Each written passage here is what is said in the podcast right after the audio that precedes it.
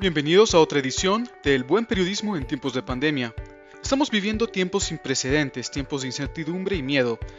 Pero el compromiso del periodismo es mayor en tiempos de pandemia. La desinformación ha incrementado a raíz de la crisis sanitaria y es por esto que el buen periodismo juega un papel fundamental para el mantenimiento del orden público. Sin más preámbulo, quiero darle la bienvenida a mi compañera Nicole Castro. Es un gran honor estar con ustedes en este episodio.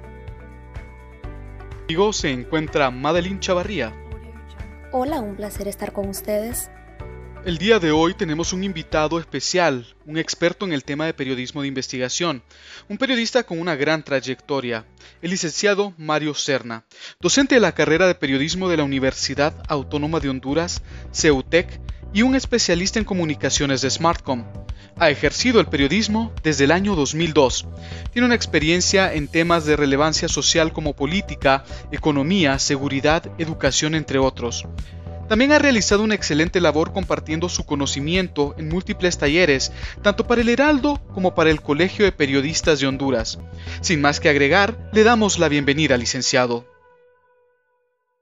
Muchas gracias Giovanni y Madeleine y Nicole por la invitación. Es un placer eh, siempre compartir estos espacios con ustedes, con colegas. En el periodismo convencional, la información se recolecta y se informa a ritmo fijo, diaria, semanal o mensualmente. Y en el periodismo de investigación, la información debe ser coherente y completa para poderse publicar.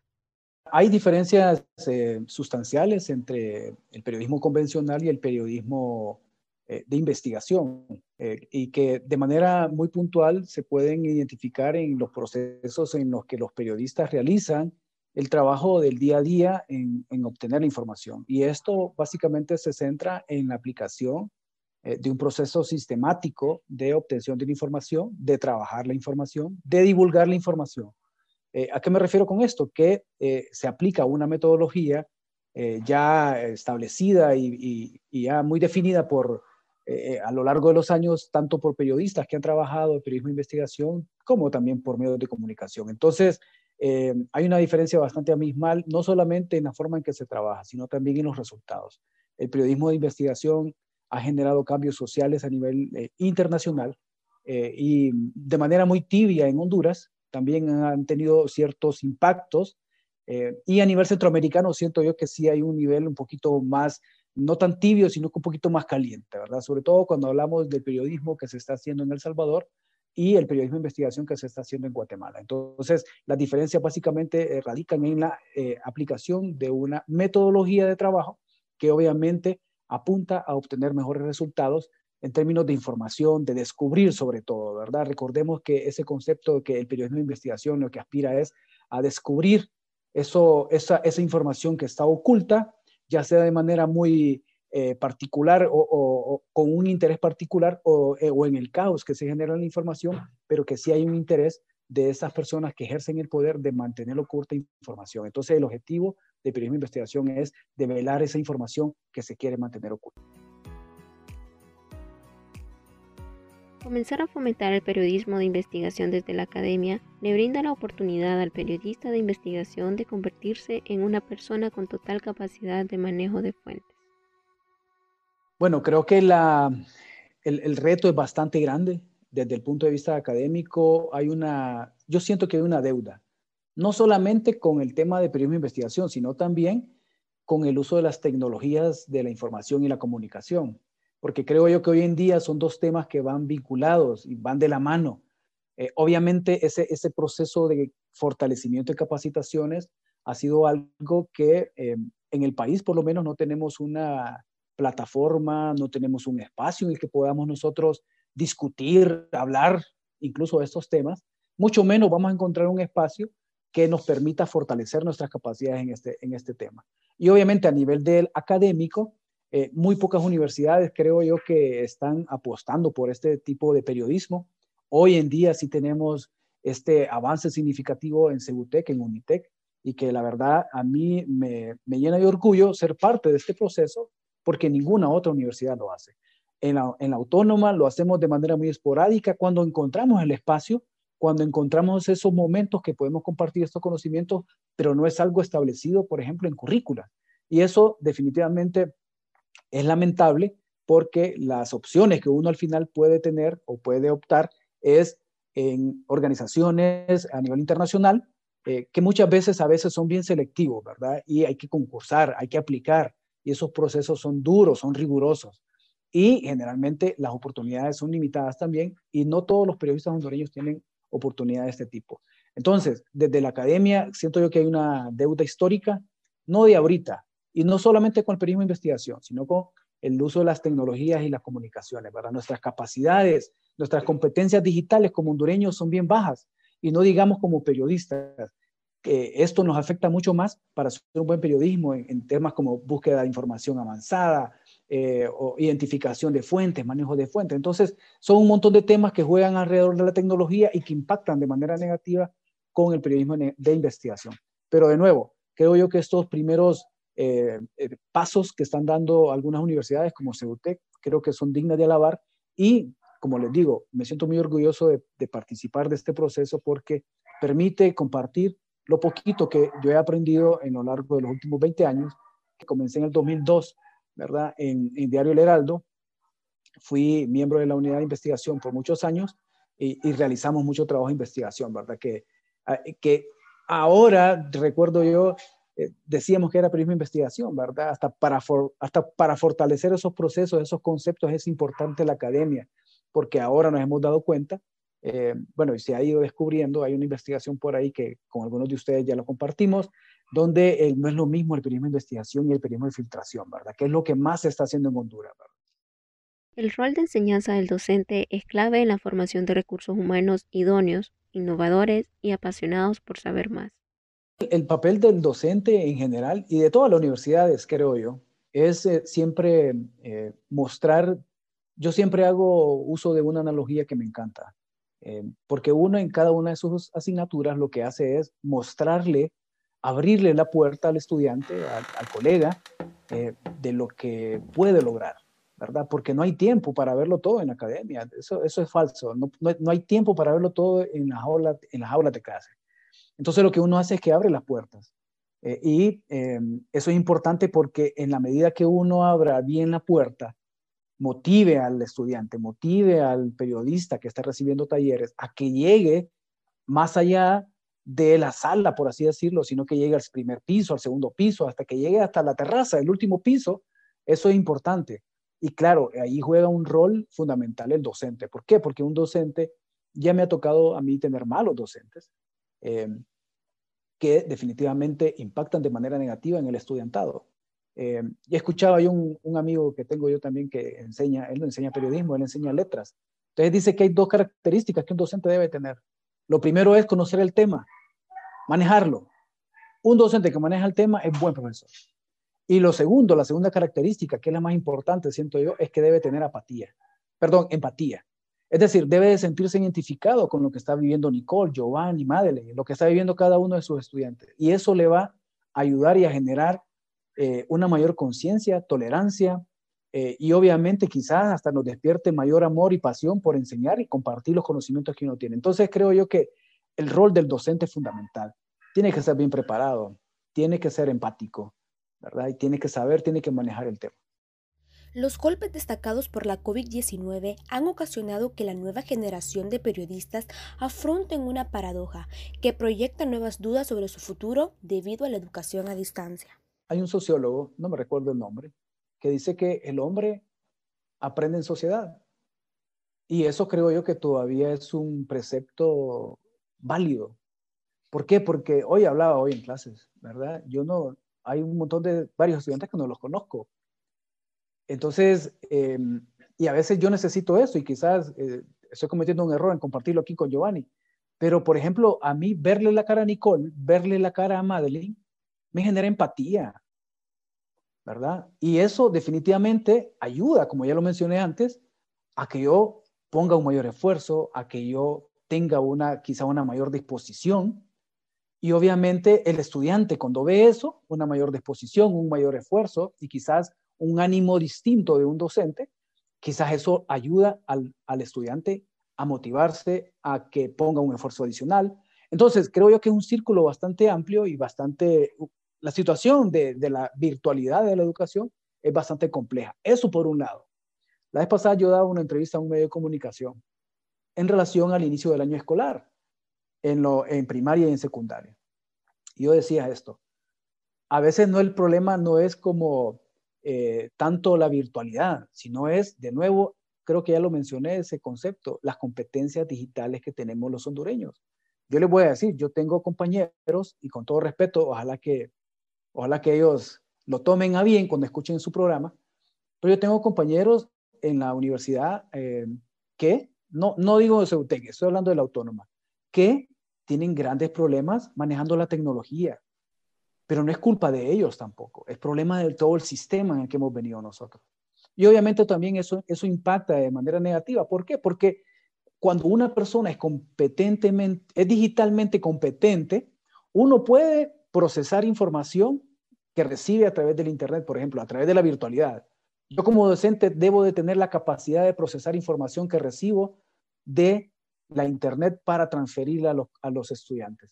Otra de las cosas que yo debo de continuar, eh, eh, otra de las cosas que yo eh, desarrollo cuando soy competente es cómo yo me comunico con los estudiantes. Y todo eso tiene que impacta de manera negativa o positiva en una formación integral. Aparte de eso, siento yo que culturalmente, ¿verdad? tenemos un problema bastante grave. Y eso es eh, realidades que no podemos ocultar y eso es un reflejo del país, ¿verdad? Y lo vemos también con el tema de COVID. ¿Por qué? Porque la gente anda en la calle, ¿verdad? Y no tenemos conciencia. Entonces, también quizás hace falta, falta un poquito de conciencia para aprovechar y explotar más estas herramientas o estas posibilidades de educación virtual. En este contexto de estrechura se encuentra el obstáculo de la movilidad en el periodismo de investigación de calidad, donde se debe brindar información confiable, ya que es cada vez más necesaria, pero a la vez difícil de abrirse en el camino debido a la situación actual. Hay un, hay un elemento fundamental en, el periodismo de investigación y eso es eh, la programación, la planificación. Eso es quizás el, hierro más grande que tenemos los periodistas, ¿verdad? No nos gusta planificar, queremos todo, creo yo, como, cualquier ser humano, queremos ya todo, ¿verdad? Ya, para hoy, quiero ya el reportaje hecho. Pero para lograr un buen producto hay que planificarlo, hay que visualizarlo, y eso requiere esfuerzo y disciplina. Entonces, más allá de una fórmula mágica de un paso a paso, creo yo que esas son las características que se necesitan. Disciplina, planificación y un poquito de esfuerzo. 602 profesionales de la comunicación han fallecido por COVID a nivel mundial. Más de 300 son solo en Latinoamérica. Datos según la ONG Campaña Emblema de Prensa.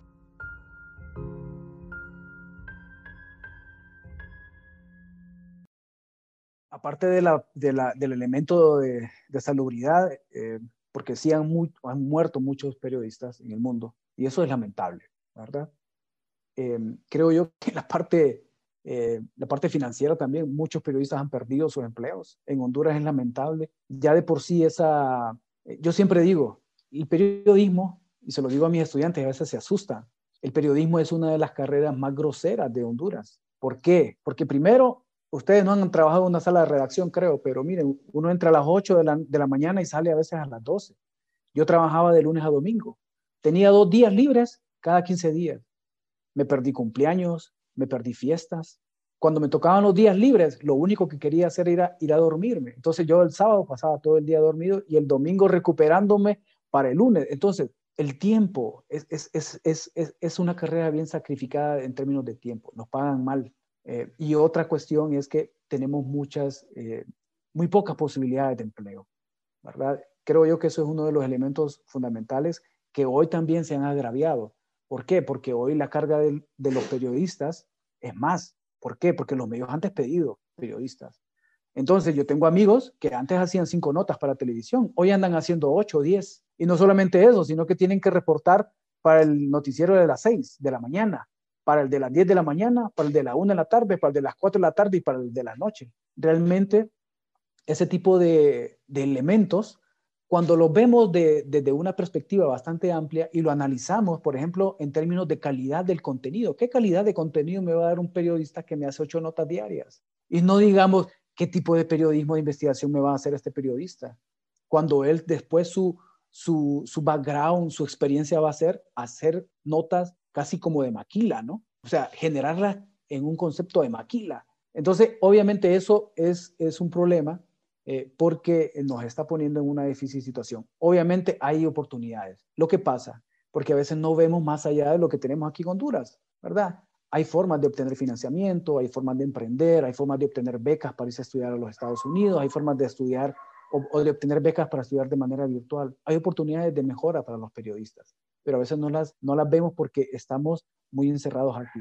Entonces, creo yo que la parte de la virtualidad también, o esta parte de la pandemia, del confinamiento, nos ha puesto a los periodistas en un llamado de atención. Y creo yo que el llamado es para todos, para que evolucionemos en esa forma, eh, sobre todo de profesionalizarnos en esta parte de las tecnologías de la información. Hoy en día con YouTube eh, no hay excusa, ¿verdad? Bueno, y con Google, todo está en esas dos plataformas. Entonces, cualquier conocimiento. Entonces, creo yo que eso es algo bueno también, pero por el lado malo, todo lo que ya mencioné, la parte de la pérdida de la familia, el tema de salud, el, tema de los pérdidas del empleo, más carga de trabajo, y creo yo que eso eh, no se debe de dejar de obviar. En el 2020 entró en vigencia el nuevo Código Penal. Los delitos contra el honor han blindado a instituciones y funcionarios públicos. Sin embargo, el periodismo debe seguir cumpliendo su función y denunciar todo acto de corrupción.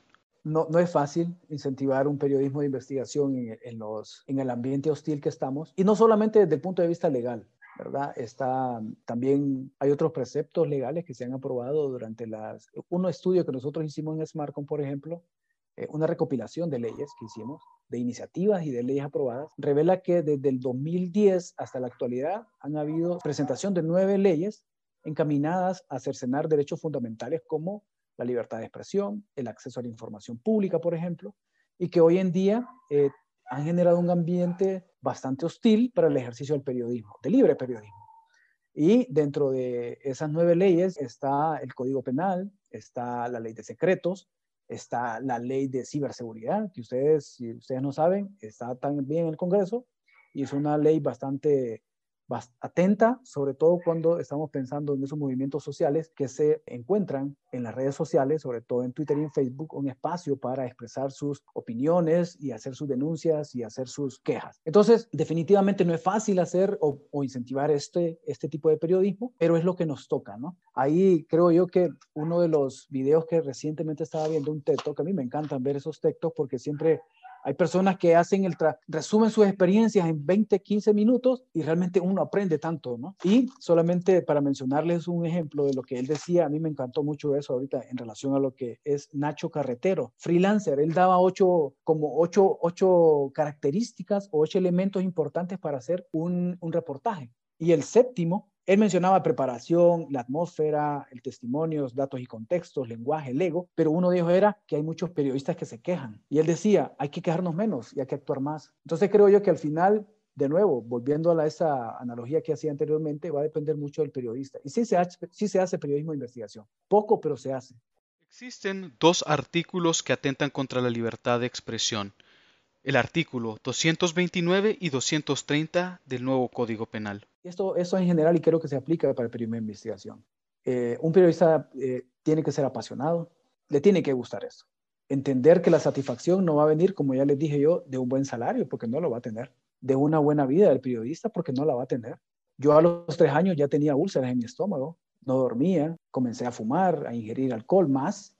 Es decir, no, no vamos a tener una satisfacción en una buena vida. Eh, tampoco vamos a tener la satisfacción quizás en ostentar un buen cargo, porque los periódicos, generalmente los procesos de relevo generacional eh, llegan quizás a editores y tampoco ganan tanto dinero.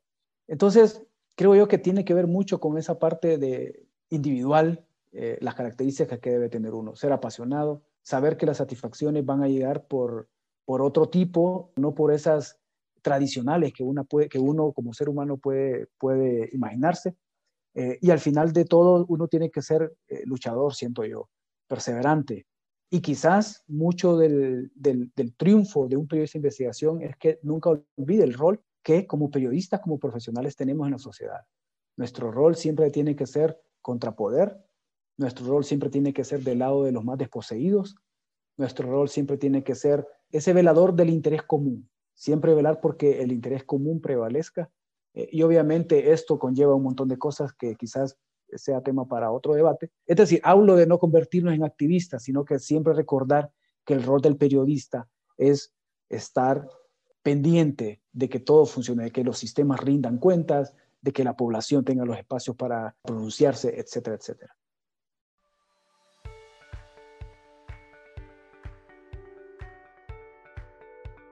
Como dijo Gabriel García Márquez, el periodismo es el mejor oficio del mundo. Hemos llegado al fin de esta edición sobre el periodismo de investigación. Quiero agradecerle a nuestro invitado por compartir estos conocimientos. Gracias Giovanni, Nicole, eh, Madeleine por la invitación. Eh, la idea siempre es que, de verdad, uno lo que, al menos yo eso aspiro siempre, a generar, a tratar de que, de que las personas con las que hablo puedan tener ese momento de inspiración, ¿verdad?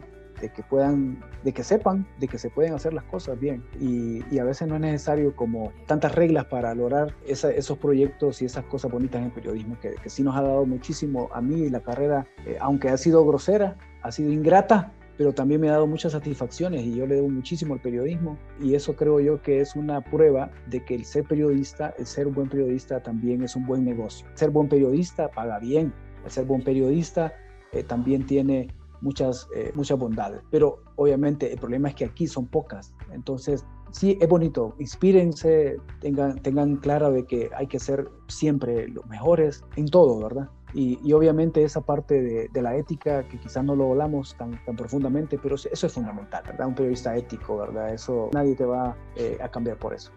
Y la audiencia los invitamos a seguirnos en la próxima edición del Buen Periodismo en tiempos de pandemia.